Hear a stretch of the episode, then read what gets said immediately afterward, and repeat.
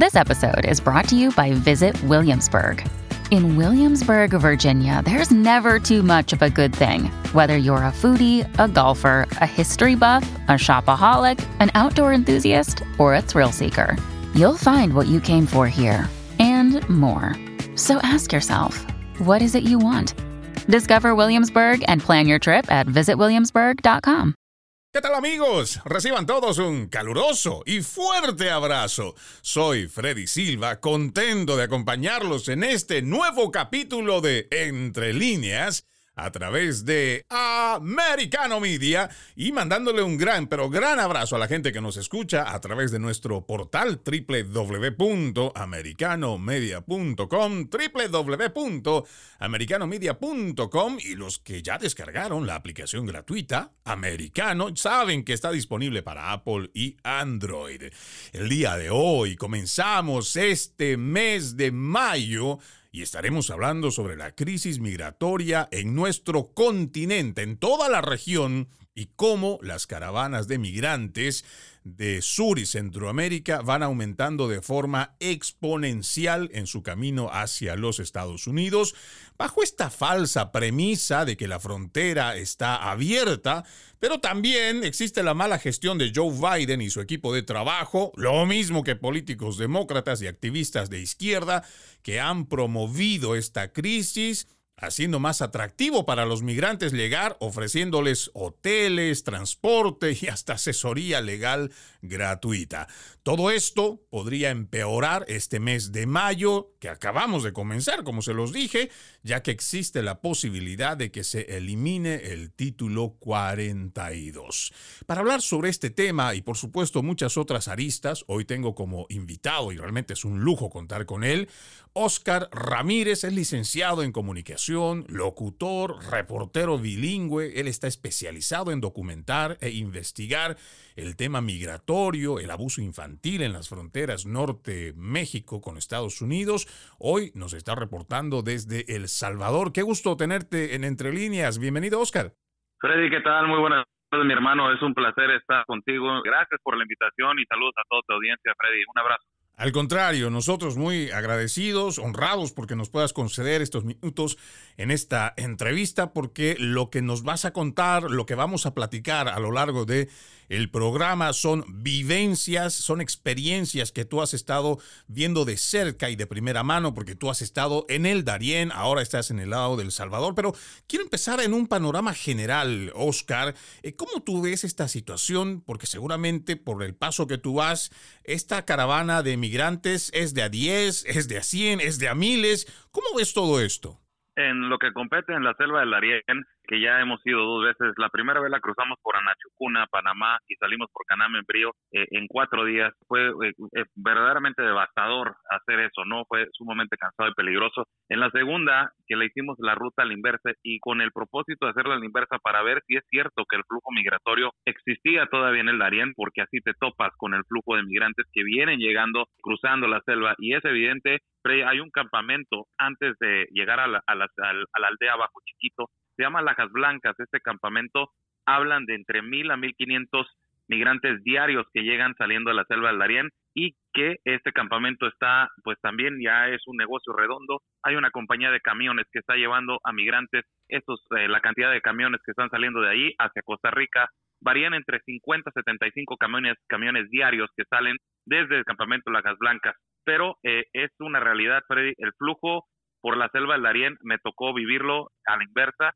miles me tocaron ver, en su mayoría entidad venezolanos, haitianos, eh, tercera, tercer población ecuatorianos, eh, me tocó ver mucha gente también de África, Freddy, mucha gente de África, asiáticos también, y gente de la India. Son los que están más predominadamente migrando por la selva aérea. Qué interesante esto que dices, ¿no? Porque uno podría estar acostumbrado a que el flujo de migrantes sean de este continente, pero sí hemos visto que incluso hay reportajes que muestran a chinos que están llegando por la frontera y son gente que son capaces de pagar hasta 40 mil o más dólares para poder llegar hasta los Estados Unidos. No sé qué tan cierto será eso. Sí, es muy cierto. En nuestro primer viaje que tuvimos, pues hicimos un, una investigación de 18 días. Estuvimos en Cúcuta, eh, frontera con, este, con Venezuela, y de ahí nos transportamos a Necoclí, que es la, es donde zarpan todos los botes hacia las aldeas donde entran a la selva del Darién por la parte de Colombia y subimos la selva por parte de Capurganá y cuando llegamos ahí, Freddy, fue increíble. Múltiples barcos llegando llenos de, chinos, llenos de gente de persona de China. Platicas con ellos, ellos te dicen que están eh, cansados de la tiranía, de la dictadura en cuestión de las este, restricciones eh, de COVID y que también les quitan mucho la facilidad de tener internet. Para ellos es, importantísimo tener internet. Dicen que es, no pueden vivir sin él y no pueden eh, proveer alimentos a su casa, ¿no? Entonces, eh, esa es la, la razón primordial que ellos dicen que están escapando. Más sin embargo, Freddy, no se sabe quién viene, no se sabe si viene del Partido Comunista Chino, infiltrado o demás, pero tienen ellos un trato muy diferente a lo que viene siendo el migrante que no tiene ni un centavo para poder migrar sobre la selva. En este aspecto, cuando tú dices que tienen un trato diferente, podríamos decir es un trato preferencial, porque seguramente hay muchas personas que dentro de estas caravanas que son bastante vulnerables, como vamos a conocer muchas historias que tú has visto, pero ¿qué pasa con los asiáticos, especialmente con los chinos? ¿Se les cobra más, se les da mejores tratos o al contrario son abusados en el camino? ¿Cómo, cómo es este trato? Fíjate que me ha tocado, y, en la primera vez me tocó que sí había un trato preferencial. Ellos los meten por una ruta más fácil que es de dos días y medio o dos días. Ah, depende del caminar de cada uno de ellos. Este, esta nueva, nueva migración a pie, ellos lo dominan como el sushian, que es el, el migrar a pie. Pero lo más triste, Freddy, es lo que nos topamos en Colombia. Un comercial que después te lo voy a enviar de los coyotes, cómo promocionan hasta con eh, subtítulos en chino sobre la migración dentro del Darién. La promocionan como un comercial, como si fueran paseando por un parque, y este comercial se ha ido hasta China. Entonces, los, la gente de China ya sabe a dónde llegar con estos asesores de viaje y llegan a estos lugares donde pues ellos preguntan cuál es el costo y demás. Y como saben que son de esta entidad, ellos sí traen el sustento económico para poder pagar sobre una ruta diferente, ¿no? Porque hay de rutas a rutas, rutas peligrosas, rutas no peligrosas, pero eh, está lo contraproducente que me tocó ver en el segundo viaje, que me tocó un chino que lo abandonó un coyote y que este pues fue asaltado y ultrajado por tres eh, delincuentes dentro de la selva. Claro, seguramente como saben que ellos son de los que más van a poder pagar, algunos imaginarán que lo vienen o vienen más bien cargados eh, con todo ese dinero en el bolso y también serán unas víctimas fáciles o por lo menos presas fáciles de todas estas personas que son parte del crimen organizado y que como tú lo has visto, estos delincuentes andan armados. Sí, eh, esta última vez nos tocó algo impresionante. En el primer día que caminamos con los agentes de Senafrón, que, Dios los bendiga, la verdad, hicieron un excelente trabajo y, y, los han categorizado ya como los ángeles de la selva caminamos con seis de ellos, la misma tropa que caminé la vez pasada, Freddy. El subteniente Guerra nos llevaba el primer día en el flujo migratorio, dormimos en la selva. Al segundo día fue impresionante el flujo, pero lo más impresionante fue de que cientos nos estaban diciendo, mujeres, eh, nos acaban de violar, nos acaban de robar, eh, acaban de abusar sexualmente de una niña, acaban de abusar de, de un hombre. Y era constante, constante. Y a la mitad del camino eh, pues ya el subteniente era mucha la demanda y nos dijo, muchachos, va a cambiar la misión, los vamos a proteger ustedes, vamos a, hacer una estrategia, pero tenemos que detener a estos delincuentes. Y se llegó el caso, Freddy, que pues entre balas me tocó grabar una, eh, una detención, eh, los emboscaron los, los agentes de Senafront, donde dos de ellos quisieron correr tirándoles a este pues balas a, tirándoles con su arma a los agentes de Senafrón, los eh, lograron detener, pero uno sí fue neutralizado eh, y este pues este hombre que fue neutralizado, eh, tres, los tres eran de Colombia, pero este hombre tiró múltiples veces hacia la gente de Senafrón. La gente no tuvo otra cosa más que hacer más que neutralizarlo, pero lastimosamente, en estos tiros que hizo el delincuente, pues le pegó uno a una migrante en el costado del lado izquierdo y sí sobrevivió. Nos extrajeron en un helicóptero. Fue impresionante. Wow, eso que tú cuentas es realmente impactante. Yo tuve la oportunidad de ver el video, este reportaje que, hicieron. A usted, amigo oyente, donde quiera que nos esté escuchando, yo le voy a invitar a que también pueda ver y también conozca esta página que tiene en Instagram nuestro reportero, amigo, pero además eh, alguien que es no solo muy valiente, Oscar el Blue que está haciendo estos reportajes desde el mismo lugar de los hechos y por eso yo le decía, vaya, y usted también puede darse cuenta de que estas historias que nos cuentan a través de la televisión en español, generalmente en español, que quieren que veamos esta inmigración como si fuera algo heroico y que debemos celebrarlo y que nosotros tenemos que hacer una especie de fiesta y muchas otras cosas, lo que hacen es lamentablemente seguir promoviendo que las personas arriesguen sus vidas. Tuve la oportunidad de ver este caso que comenta nuestro invitado, Oscar el Blue, donde apenas estaban pasando esa parte del río, saliendo de la zona de El Darién, las mujeres jóvenes contaban estos desgarradores relatos que habían pasado minutos nada más antes, decía una de ellas que había sido abusada y que no solo les habían obligado a desvestirse y les hicieron ver todas esas atrocidades a sus parejas. Este tipo de historias con las que también queremos llegar a la gente que nos está escuchando, es para que también usted, donde quiera que se encuentre, dígales a quienes están planeando hacer estos viajes cuán difícil, cuán peligroso y cuán arriesgado es el cruzar ya sea la selva o igual, seguramente nos va a ir contando nuestro invitado el lado de El Salvador, el lado de México, para que no lo piense una, dos, diez, piénselo cien mil veces, las veces que sea necesario antes de tomar esta travesía. Vamos a la primera pausa, amigos de Entre Líneas. Ya regresamos. Seguimos, seguimos con más de Entre Líneas a través de Americano Media. Este 2023 juntos le decimos no más fake news, no más noticias falsas. Para ello, usted tiene nuestro portal www.americanomedia.com, www.americanomedia.com. Además, también puede descargar nuestra aplicación gratuita Americano, disponible para Apple y Android, y ver todo nuestro contenido, ya sea en audio o video, la invitación para que usted nos siga en nuestras distintas plataformas, también en las redes sociales. Hoy nos está acompañando Oscar Ramírez, más conocido como Oscar el Blue, licenciado en comunicación, locutor, reportero bilingüe. Hoy se encuentra en El Salvador. Él está haciendo una cobertura especial ya desde hace varias semanas en México, en el Darién, ahora en El Salvador y él está relatando sobre lo difícil que es pasar no solo por la selva, sino por todo este camino de Centroamérica, México, hasta llegar a la frontera de los Estados Unidos.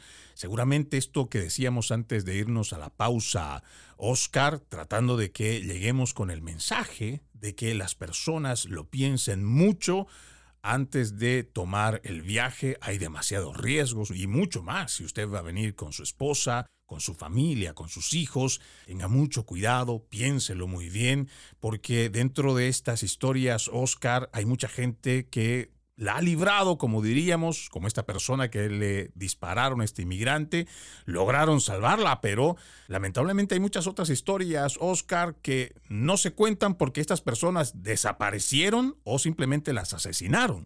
Sí, es claro, ¿no? El mensaje, el mensaje que gracias a Dios hemos tenido la, la fortuna de poder grabar dentro de la selva del Darién, el mensaje de nosotros es claro, la selva no es un lugar para migrar, es un lugar inhóspito, es un lugar peligroso, no es un lugar hecho para migrar y, lo he dicho yo muchas veces, la justificación de decir es por la necesidad no es válida para meter a tu hijo y a tu familia sobre una selva que es un lugar inhóspito y peligroso. Hay diferentes maneras de hacerlo y nos tocó en el primer viaje, nos tocó ver desgraciadamente migrantes enterrados en diferentes partes de la selva y en esta segunda vez pues nos tocó el atraco, ¿no? Que estaban haciendo estos tres delincuentes donde pues las historias de las mujeres son las que más te desgarran, los niños que quedan con un eh, trauma respiratorio, una de ellas, una niña de alrededor de 10 años con un trauma respiratorio no podía hablar y fue desgarrador este ver ese tipo de situaciones, los niños, eh, las mujeres, ¿no? Llorando, en, eh, que, pidiéndote que les dé la mano, un abrazo para que decirles que va a estar bien la situación, pero por más que enseñas este tipo de evidencia, Freddy, muchos de los migrantes no entienden y van y se meten y ya cuando pasan por las consecuencias, pues sufren estas consecuencias y la mayoría de ellos que les he preguntado, los cientos que les he preguntado en la, selva del Ariel, te dicen no lo volvería a hacer porque es algo verdaderamente extenuante, cansado, desgastante, deshidratación, falta de comida, eh, dolor de cuerpo, eh, todo tipo de circunstancias sufres dentro de esta selva. No es nada fácil, no es fácil y para mí como periodista ha sido lo más difícil que he hecho en mi vida como en términos de cobertura. Cuando teníamos una conversación anterior, Oscar, habíamos relatado que oficinas como las Naciones Unidas, en vez de ayudar a mucha de esta gente que está caminando, que está haciendo esta travesía, más bien lo que hacen es sacarles dinero y detrás de ellos hay estas agencias, como decimos, el servicio de coyotaje, el que está creciendo. Muchas personas de este lado de la frontera realmente piensan que como son personas humildes, gente pobre, que por el tema de la pobreza está en busca de oportunidades, entonces esta gente no tiene dinero para pagar. Y seguramente muchos no lo tienen. El problema es que cruzar desde Centroamérica o llegar a México, encontrarse desafortunadamente con el crimen organizado y les guste o no, pues les hacen tomar el servicio de coyotaje hasta llevarlos a la frontera, lo que hace que los tienen condenados a que deben pagarles la cantidad que ellos pidan por ese servicio. Y mucha gente ni siquiera lo sabe, pero ellos siguen pensando de que no se está contribuyendo en el fortalecimiento de este crimen organizado. Sí, es, es definitivo eh, que pues es el, el, el, que está lucrando con la vulnerabilidad humana, es el crimen organizado. Y en lo que referías, a Freddy, mira, lo que es las Naciones Unidas, ACNUR, eh, la OIM y demás, eh, verdaderamente son una, una vergüenza.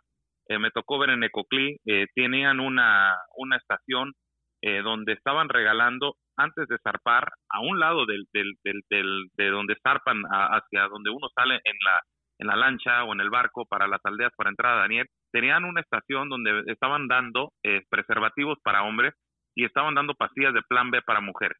Ellos saben del abuso que existe dentro del Darién y no lo detienen, lo promocionan. Eso es promocionar. ¿Para qué le vas a dar a un hombre preservativos para entrar a la selva? ¿Para qué? ¿Cuál es, cuál es la necesidad? ¿Cuál es el motivo de hacer eso?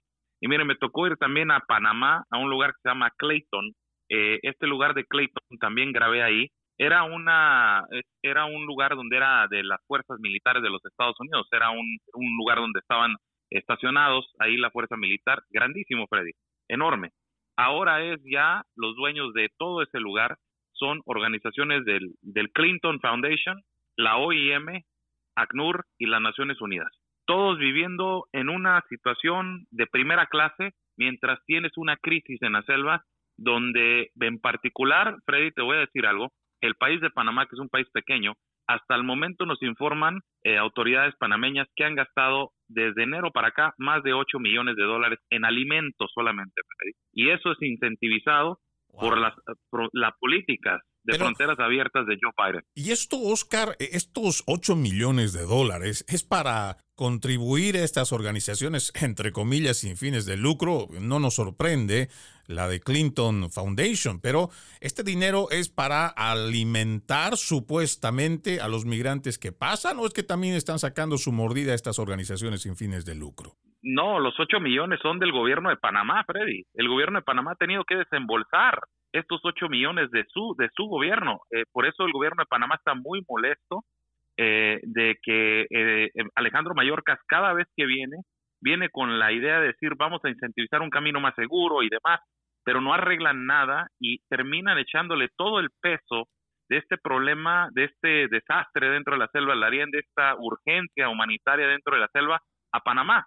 Y Panamá termina pagando los platos rotos por el desastre que está ocasionando la administración de Joe Biden. Terminan pagando todo este, este, esta cantidades exacerbadas de dinero sobre los alimentos. Claro, porque cuando te dicen vamos a buscar una forma segura, le estás diciendo al migrante, sigue viniendo, sigue arriesgándote, vamos a ver en qué rato lo hacemos, pero de que estamos trabajando en algo seguro, estamos trabajando. Y ahí vienen los malos entendidos. Puede salir Mallorcas a decir que la frontera, según ellos, está cerrada, o bueno, que la frontera no está abierta, como ellos tratan de hacer en sus propagandas. El problema es que, por un lado, estás diciendo una cosa y por el otro, estás actuando de otra manera. Sí, definitivamente y este y eso fue una de las razones por las cuales fuimos para allá para mostrar que lo que él dice, eh, sus políticas que ha manejado esta actual administración de los Estados Unidos está haciendo un daño colateral a Centro a México, Centroamérica y Sudamérica, Freddy, enorme, enorme. Y el daño ecológico es la, el cinismo, la hipocresía de esta izquierda en los Estados Unidos que se preocupan más por el impacto ambiental, no saben el impacto ambiental, lo que le están ocasionando hacia la selva, donde la selva está sufriendo, es uno de los tesoros, eh, nos los comentaban autoridades panameñas, tesoros mundiales, lo consideran la pequeña Amazonas y está completamente siendo este, destrozada. Y eh, no ves a ninguna organización de estas que están en contra de la contaminación y demás dentro de eso. Aparte está afectando a las tribus, a las tribus que, que, este, que viven dentro de la selva, les ha afectado en términos de enfermedades, en su impacto ambiental, les ha afectado en términos de población y en términos de su cosecha. O sea, hay muchos problemas agravantes al lado de solamente las personas transitando, mi Fred. Claro, porque uno pensaría, no, pero si es que solamente son migrantes que están caminando y haciendo el esfuerzo y que están pasando. No, señor, el momento que en algún rato acampan, seguramente se llevan comida que es eh, no perecedera, dejan las latas o dejan los contenedores y peor aún, hemos visto igual que van llevando ropa que la van desechando en el camino, ¿no? Sí, sí, eso es una de las cosas que hemos estado grabando, el trayecto, y pues lastimosamente sigues la basura, Freddy, en el camino es por donde tú te puedes guiar de por donde van pasando la gente, ¿no? Porque la gente no tiene dónde dejar la basura y este pues van dejando en diferentes campamentos. El impacto ambiental es enorme, Freddy. Eh, yo creo que es una de las cosas que nadie eh, ha mencionado. Eh, hace antes de meternos nosotros fueron dos periodistas del New York Times, no hablaron en absolutamente nada del impacto ambiental, del abuso que se está sucediendo dentro de la selva del Darién, de las autoridades panameñas, lo que están haciendo para poder sacar este problema adelante. Lo único que hicieron, como cualquier medio de izquierda, es romantizar la situación y es simplemente mentirle al público para decirles esto es causado por políticas de esto y de esto y lo, demás. Pero no hablan de la verdad, y ese es el problema. Y eso es muy preocupante. Tenemos una prensa progresista mentirosa, aliada de la izquierda, que lo único que quiere es hacer que, claro, por supuesto, siempre lo hemos dicho nosotros, el problema que tiene la izquierda o los politiqueros de izquierda es que prefieren que exista un problema latente para que luego estos héroes con ideas mesiánicas y con propuestas que son totalmente liberticidas, ajenas a la realidad, pues vienen como los grandes salvadores, cuando en realidad muchos de los casos esta gente es simplemente cómplice de la misma delincuencia y todo lo que pasa en este problema de la migración. Vamos a una nueva pausa, amigos de Entre Líneas. Ya regresamos. Continuamos, continuamos con más de Entre líneas a través de Americano Media. Hoy nos acompaña Oscar Ramírez, más conocido como Oscar el Blue. Si usted tiene la oportunidad de ingresar en Twitter, en Instagram, igual en otras redes sociales, escriba Oscar el Blue, el Blue, ¿eh? Oscar el Azul sería la traducción, pero búsquelo usted como Oscar el Blue y va a encontrar mucho de su trabajo que es presencial que él está en el lugar de los hechos, ha estado en el Darién, ahora está en El Salvador, igual ha estado en muchas partes de México acompañando a todas estas caravanas y mostrando la realidad que se vive. En un momento, Oscar, habíamos dicho que no sabemos de la cantidad de chinos, por ejemplo, solo por mencionar uno de los países de donde están entrando los migrantes, no sabemos si estas personas podrían ser o no del Partido Comunista Chino. Hemos visto que hay infiltrados de los chavistas que están ya dentro de los Estados Unidos. Hay gente que en algún momento ha sido chavista, seguramente ya no están en el partido, han logrado incluso conseguir pasar a los Estados Unidos. Hay otros que hasta así lo tienen, que han presentado documentación falsa y se han dedicado a extorsionar o engañar, estafar a los mismos venezolanos, incluso sacan autos cero kilómetros de dealers con esa documentación falsa. ¿Por qué? Porque en la frontera, lamentablemente cuando el flujo es tan grande, no existe la oportunidad de tener un control minucioso. Aquí, por ejemplo, tengo un artículo, si me permites, Oscar, que esto es de Breitbart, con el título exclusivo Migrante mexicano buscado por el asesinato de cinco hondureños. Este migrante mexicano ya había sido deportado tres veces. Esto según lo ha relatado el alguacil de Texas. El nombre, dice, del alguacil del condado San Jacinto, Greg Cappers, le dijo a Braver que los oficiales de inmigración y control de aduanas, ICE, deportaron a Francisco Oropesa, de 38 años, un ciudadano mexicano, ahora buscado por cinco asesinatos en tres incidentes separados. El alguacil Cappers y otras fuentes informaron que la última vez que los agentes de ICE sacaron a Oropesa fue en el 2016. Estas cosas, Oscar, se van viendo que es muy reiterativo ya. Nosotros tenemos muchos programas de informar al respecto de distintas nacionalidades. No vamos a decir que vienen solamente la gente mala de una sola nación, pero con este flujo masivo es muy difícil controlar. Y cuando hablamos no solo de la gente de Latinoamérica, igual de África, igual de Haití, por ejemplo, en Haití lamentablemente es una tierra de nadie donde campea la delincuencia y muchas personas estarán huyendo para salir de esa delincuencia, lo mismo que en otras naciones de Centroamérica y Sudamérica, pero hay gente mala que está aprovechando y esto la gente no lo quiere ver, especialmente nuestros políticos de izquierda, Oscar. Sí, es una realidad, Freddy. Se ocupa un filtro y se ocupa un filtro en todo el continente, eh, no solamente en, en, las fronteras de México con los Estados Unidos. Si nos ponemos a ver lo que, lo que está sucediendo en Centroamérica y Sudamérica es devastador porque las autoridades ya están cansadas, ¿no? Las autoridades de Guatemala, las autoridades de Honduras, porque no saben quién entra. Entonces, aquí el, problema más grande, lo que yo veo es de que la administración al corriente de los Estados Unidos dice un día eh, voy a quitar el título 42, un día lo voy a poner, un día los quiero dejar entrar, otro día no. Y todas las autoridades están en que, pues, oye, ¿a qué está jugando este hombre? Eh, debido a consecuencia de diferentes circunstancias como las mencionadas, pues ves que en las fronteras entre México y Estados Unidos no hay un filtro, eh, el flujo migratorio es tan grande y tan vasto que no hay un control de, secciones por medio del Border Patrol. El Border Patrol, pues básicamente está sobrepasado, no, no, no es un, no es una mentira, es una realidad, yo lo he visto, no pueden con tanta gente, he visto detenciones de 100 personas y de las 100, 50 eh, se van corriendo y no puede hacer nada porque es un solo agente del Border Patrol que no puede controlar todo esto.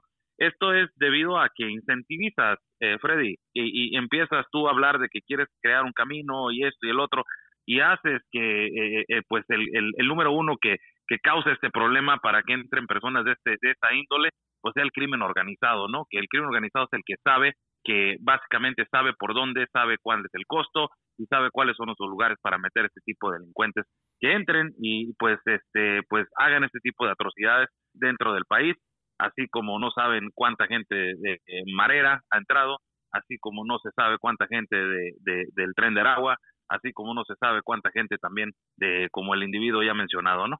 Claro, ya es que uno se pone a pensar, y lo decíamos al inicio del programa, Oscar, si tú tienes a políticos que, por ejemplo, en California dicen que van a dar seguro de salud gratuito a los inmigrantes indocumentados o si tienes en la frontera entre Arizona o Texas activistas que le van a pagar dinero a quienes necesitan un abogado o para que puedan ayudarle con cualquier tipo de situación o asesoría legal o peor aún tienes gente demócrata que al principio dice vamos a darles transporte para llevarlos hasta donde estén sus familiares o les vamos a dar hotel como lo hicieron en Nueva York y ya después ven las consecuencias. Está la ciudad de Nueva York pidiendo que se declare emergencia para que ellos reciban más dinero porque ya han colapsado, lo mismo que en Washington, D.C., ya ni hablar de los estados fronterizos. Pero más allá de lo que pueda significar el costo económico para cada estado, para cada condado, el problema es que estas personas que no están siendo filtradas, revisadas, controladas, lamentablemente están pasando por nuestra frontera y, como lo hemos dicho con otros invitados, el que se dedica a una vida delincuencial, por lo general, viene a seguir haciendo una vida delincuencial en los Estados Unidos. Esa misma gente que tal vez no está haciendo de sicario allá, pero sí está viendo la forma de cómo meterse con los que están traficando drogas, haciendo que también hagan respetar, entre comillas, esos corredores, esos barrios, esas ciudades donde van a traficar el fentanilo que ellos mismos importan con el crimen organizado. Estas son realidades que, como tú lo decías muy bien, Oscar, lamentablemente la prensa progresista, esa prensa de izquierda, romantiza el tema migratorio en vez de que realmente estemos hablando de un tema de seguridad nacional. Sí, claro, es un tema ya desde el lado humano, ¿no, Freddy? Porque está el lado humano yo miro esto que es una puñalada a la espalda a la persona que verdaderamente tiene un caso legítimo y un caso verdadero de refugio y de asilo. Debido a una migración descontrolada, desordenada, eh, ves un flujo migratorio sobrepasado y, y, sobrecargan las cortes de los Estados Unidos haciendo que las personas que realmente posiblemente tienen más acceso, pues estén esperando y, y estén rezagadas, ¿no? Y definitivamente esto causa pues el efecto de que es un desorden, es un completo desorden. Freddy, ahorita todas las fronteras, desde Tijuana hasta Matamoros, están retacadas. Todos los albergues, no cabe una alma. Los albergues han llamado a las, a las autoridades gubernamentales, al Estado, inclusive han, han hecho llamados al presidente Andrés Manuel López Obrador, porque pues es, es un fantasma en este tema, pero han hecho un llamado a decirles suelten un fondo federal porque no podemos con esto. Y claro, este pues el país está consternado porque dicen, pues tenemos una crisis también económica, ¿cómo vamos a tratar más fondos, no? Es un desorden, Freddy. El Instituto Nacional de Migración también no se le salió de control esto ya de las manos, cometen errores gravísimos y hay consecuencias, ¿no? Y es triste ver esto, que lo que está pasando, porque más allá de, de las consecuencias tan fuertes que es el crimen organizado, los ataques hacia la seguridad de cada nación, hacia la seguridad de cada frontera, pues más allá ves que este problema no se detiene, Freddy. Y ya vamos años pues transmitiendo este y dando cobertura a esto y vemos que se va agravando más.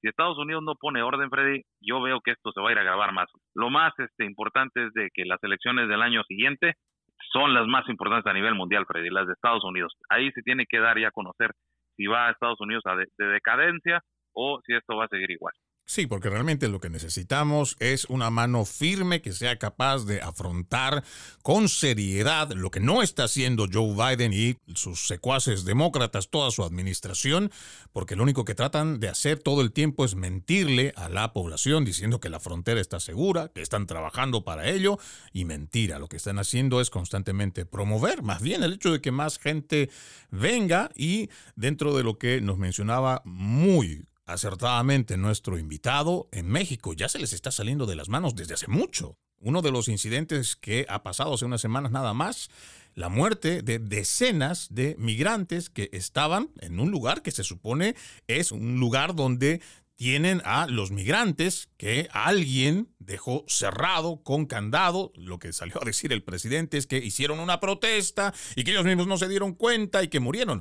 Estamos hablando de vidas humanas y esto es lo que tenemos que resaltar y por eso me parece tan importante lo que menciona nuestro invitado Oscar el Blue. Veamos sí la parte humana, pero veamos esa parte humana también de la que está sufriendo, esa parte humana de la que está siendo sometida no solamente a ese hartazgo de lo que es un caminar largo, sino el hecho de no saber en qué momento te vas a topar con el crimen organizado, que te viole, que te mate, que te robe a tus hijos, que te secuestre o que de alguna manera te condicione a que lo que vas a trabajar en este país va a ser primero que lo tengas que trabajar para ese delincuente, para ese crimen organizado que agarra a la gente, simplemente les dice, mira, de aquí para allá te cuesta tanto. Y si no, pues te atienes a las consecuencias. Eso está pasando en la frontera.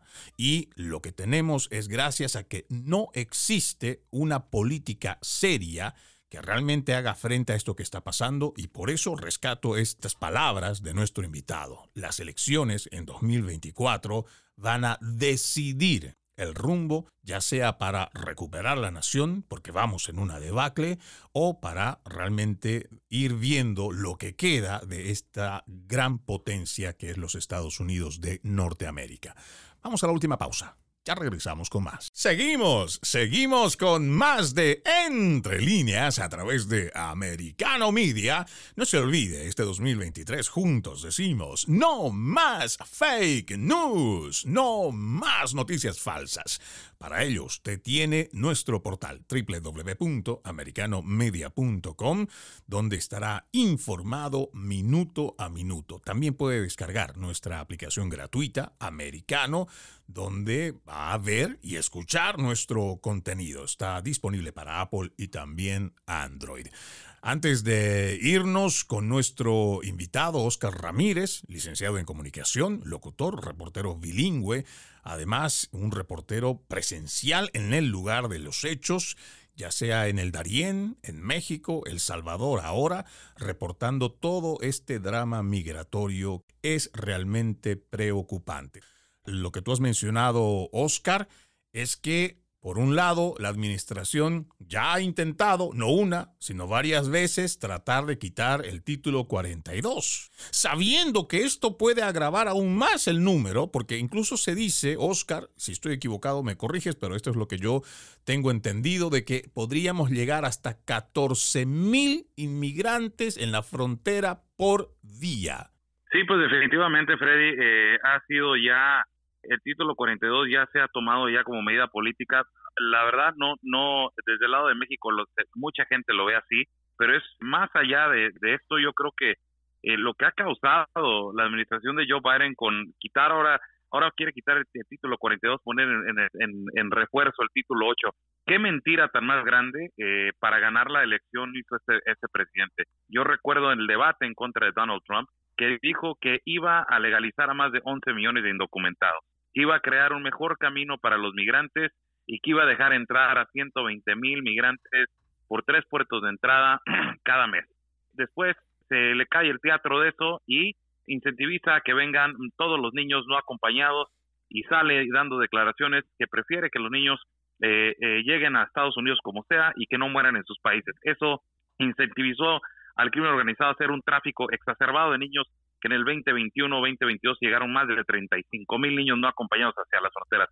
Es un completo desastre, eh, Freddy. El, problema es que ya el mensaje con título 42 o sin título 42, la gente va a seguir llegando, porque cada persona que yo me he topado y le he dicho, has escuchado del parol humanitario a venezolanos de 30 mil, has escuchado eh, el, la aplicación CBP1, ¿Has escuchado del título 42? Ellos dicen, sí, lo hemos escuchado, sabemos de eso, pero vamos con la fe. Y ellos se mueven muchísimo con la fe eh, y es lo que verdaderamente no va a parar esto. Abrieron una ventana en la cual solamente tiene que haber una corrección y la corrección es, este es el proceso, así se tiene que hacer, este es el tiempo que te tienes que esperar con o sin título 42, mi Fred. Y ese es el grave problema que ya ha causado ya no solamente en el continente americano, pero ya es todo el mundo que está cruzando por la selva, por Centroamérica, por México para llegar allá. Hay un anuncio por parte de España que dice que va a recibir a muchos de los inmigrantes. Realmente dudo mucho que las personas que están tomando la decisión de hacer la travesía tengan que optar para irse del otro lado del Atlántico como una opción, pero realmente me parece algo dudoso que esto signifique algún siquiera paliativo para lo que va a venir si es que no existe una política fuerte desde los Estados Unidos. Solo para añadir un dato que seguramente ya muchas personas que escucharon la anterior semana este programa, hablábamos de 85 mil niños migrantes no acompañados que están desaparecidos. La senadora Marsha Blackburn exige respuestas del secretario de Seguridad Nacional, Javier Becerra, sobre este informe que, como ya lo venimos diciendo incluso desde el año pasado, después de un trabajo de investigación de Project Veritas, que mostraba cómo los niños, sin que estén con parientes o sus mismos padres, están siendo tomados por gente que los están explotando laboralmente o las están prostituyendo a las adolescentes. Todo esto está pasando precisamente gracias a que no existe una lucha frontal, una política seria de lo que está pasando en la frontera. Quiero cambiar de tema, ya nos queda apenas unos cuatro minutos, Oscar, porque tú estás allá en El Salvador y hay mucha gente que desde este lado del charco está medio confundida. Hay muchos que aplauden al presidente Nayib Bukele, pero la izquierda, ya sea progresista, radical, cualquier izquierda, le hace la mala propaganda diciendo que es el dictador. ¿Cuál es el sentir que tú ves estando allá en El Salvador, Oscar? Esa es precisamente la razón por la que venimos, Freddy. Primero que nada, para ver si es cierto, ¿no? Porque pues hemos visto todo esto desde, diferentes, mucha gente lo ha visto de diferentes países. Y mi primer sentir aquí, hablando con gente de migración que me topé al momento de que me sellaron mi pasaporte para entrar a este gran país, les hice esa pregunta, ¿no? ¿Qué opinan de su presidente? Lo adoran, Freddy. Es impresionante el querer de la gente a Nayib Bukele hablando con un taxista hace poco, ellos decían, ya podemos dar servicio en colonias donde no podíamos. La gente ya sale a comer en las tardes. En las vacaciones de Semana Santa nunca se había visto esto en el aeropuerto. El aeropuerto estaba retacado, tuvimos mucho trabajo. Y esto es a raíz de que este señor, así lo dijo eh, este ciudadano taxista, dijo, él limpió desde los políticos corruptos hasta las calles con estos pandilleros. Eso es lo que se tenía que hacer. Le hice esta pregunta también, Freddy, ¿qué opinas de que le llaman dictador? Y él dice, le llaman dictador porque quieren que esta corrupción siga este, corrompiendo, eso es lo que le llaman y lo quieren lastimar por eso. Pero nosotros los salvadoreños vamos a seguir votando por él porque él le han dado ya incentivos, bonos a la policía, le ha dado mejores sueldos a la militar, mejores sueldos a las, a, las personas que trabajan eh, en, la, en la clase media baja y clase media, está pues creando trabajos, las carreteras, Freddy, ya me comentaba, esta carretera estaba destrozada por donde veníamos transitando, está súper mejor, el graffiti limpiando y lo más que yo no sabía esto, Freddy, sabía de la, del, del centro de confinamiento, que la cárcel que acaban de crear para estos pandilleros. Eh, este, este ciudadano de El Salvador me comentaba, ¿tú crees que ellos están en paz? Yo creo que has visto que no los, no los tratan, no los tratan de manera que los consienten mucho, pero los ponen a trabajar. Hay escuelas que se están creando en El Salvador y estos pandilleros dentro del centro de confinamiento están haciendo los metabancos, están haciendo los pupitres, están ellos creando y trabajando para la ciudad por todo el daño que le han hecho. Y me parece excelente, Freddy, la verdad es una realidad como este presidente ha transformado su país. Y qué importante esto que mencionas, y por eso es que seguramente el resto del continente que es rojo, que es socialista, mirará con malos ojos a Nayib Bukele, porque muchos de los politiqueros de izquierda están coludidos, son secuaces, son cómplices con los mismos delincuentes para ellos tener siempre justificado su trabajo o la razón del por qué están esos políticos, ya que el problema siempre está en la calle. Teniendo por lo menos mano dura, que es lo que vemos que está allá en El Salvador, seguramente eso está ayudando mucho y seguramente también si esto se hiciera en el resto de los países, Muchos de los ciudadanos no tendrían por qué buscar en otros países lo que no encuentran en el suyo, haciendo y tomando riesgos tan altos, primero el costo de su vida o de su familia. Quiero agradecerte muchísimo que nos hayas permitido estos minutos, Oscar. Antes de irnos, ¿dónde la gente te encuentra? Además de Instagram, como lo dijimos, Oscar el Blue Ramírez, igual en las demás redes sociales. Sí, me pueden seguir en, en, en Oscar Blue Oscar Blue Ramírez también en YouTube. Ahí está el documental, Freddy, eh, el documental que está, en este momento lo metimos a un festival acá en Centroamérica para ver si este, puede ser nominado. Es el documental del Darien, ahí lo pueden ver en la página de YouTube. Y también, este, casi no me gusta la plataforma, Freddy, pero mucha gente se mete ahí. Eh, síganme en TikTok como Oscar el Blue también, eh, Facebook, YouTube, Instagram, Twitter, y mi página de web, oscarbluramírez.com. Freddy. Muchísimas gracias, Freddy, por la invitación. Un abrazo a distancia Gracias, amigo, por la invitación a tu programa. Al contrario, muchísimas gracias a ti. Ojalá Dios te bendiga. Yo lo he dicho en público y en privado. Oro por ti para que los viajes en los que estás, eh, Dios siempre cuide mucho de ti eh, no solo en la parte física, en la integridad, sino también en la parte espiritual, porque lo que seguramente se ve allí debe ser muy, muy duro, muy impactante. De esta forma, amigos, nosotros vamos poniendo punto final a este capítulo de Entre líneas. Soy Freddy Silva. Los invito a que continúen con la programación de Americano. Permiso.